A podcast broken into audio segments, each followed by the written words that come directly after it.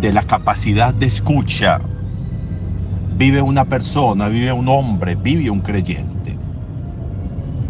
De la capacidad que entendamos o que tengamos para salir de nosotros y mirarnos en el otro y mirarnos en la vida, va a depender absolutamente todo.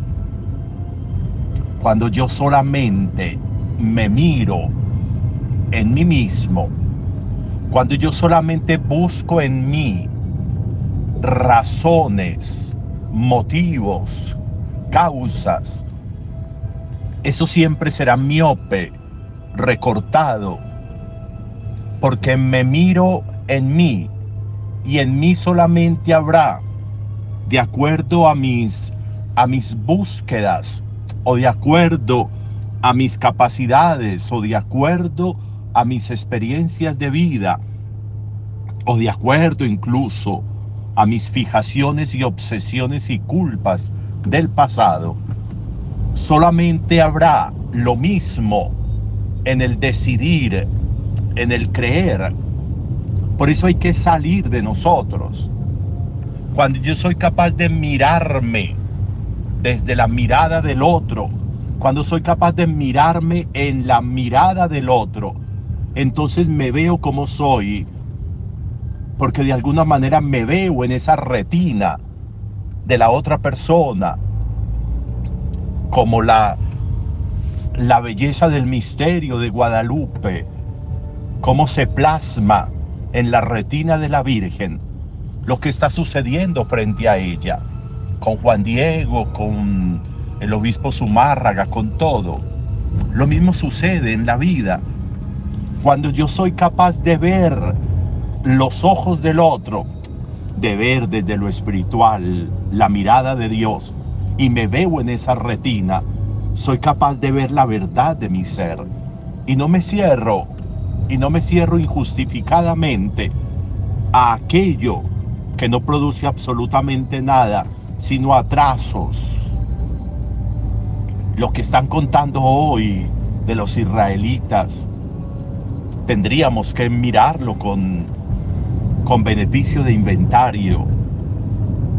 No es posible que a estos israelitas Samuel les esté advirtiendo todo lo que van a perder si dejan, si abandonan a Dios como rey de sus vidas, todo lo que van a perder, todo lo que va a suceder si ellos se empecinan en tener un rey. Y les advierten y lo único que ellos están buscando no es porque ni siquiera han entendido lo la importancia o no de un rey, la importancia o no de una manera de gobierno. No, lo único es porque los otros pueblos también tienen un rey. No sabemos qué es eso, pero los otros pueblos lo tienen. No sabemos hasta dónde convenga o no, eso no importa. Lo queremos tener así eso signifique perderlo todo porque los otros lo tienen. Qué miopía tan grande, qué desconocimiento tan grande.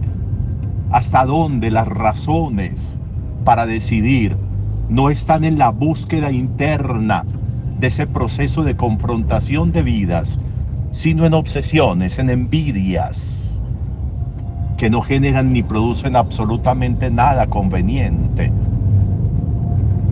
la necesidad y la capacidad de un sanamiento de raíz del corazón, de un perdón de vida, de un perdón de pasado, de un perdón de ayer, que se cifre en la capacidad de reiniciarse, de sanarse del todo. Jesús entiende que donde hay, donde hay odio, donde no hay pecado, hay comienzo de enfermedades o existencia de enfermedad.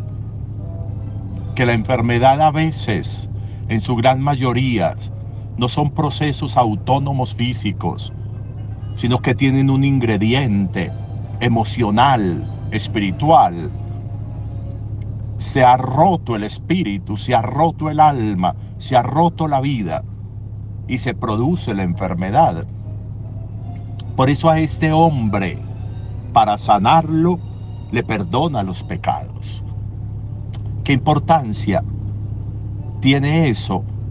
Es que el perdón remienda, el perdón endereza, el perdón retoma caminos, el perdón cura, el perdón sana, el perdón vuelve a poner los pies sobre el camino para continuar la vida y ya con más brillos, con más fuerzas, con más claridades.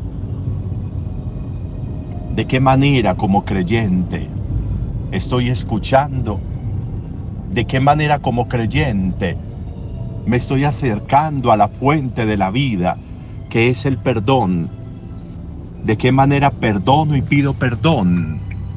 ¿De qué manera estoy en capacidad de acercarme a la fe cada vez más, a Dios cada vez más, para encontrar allí el perdón que restablece, que rehace, que sana la vida.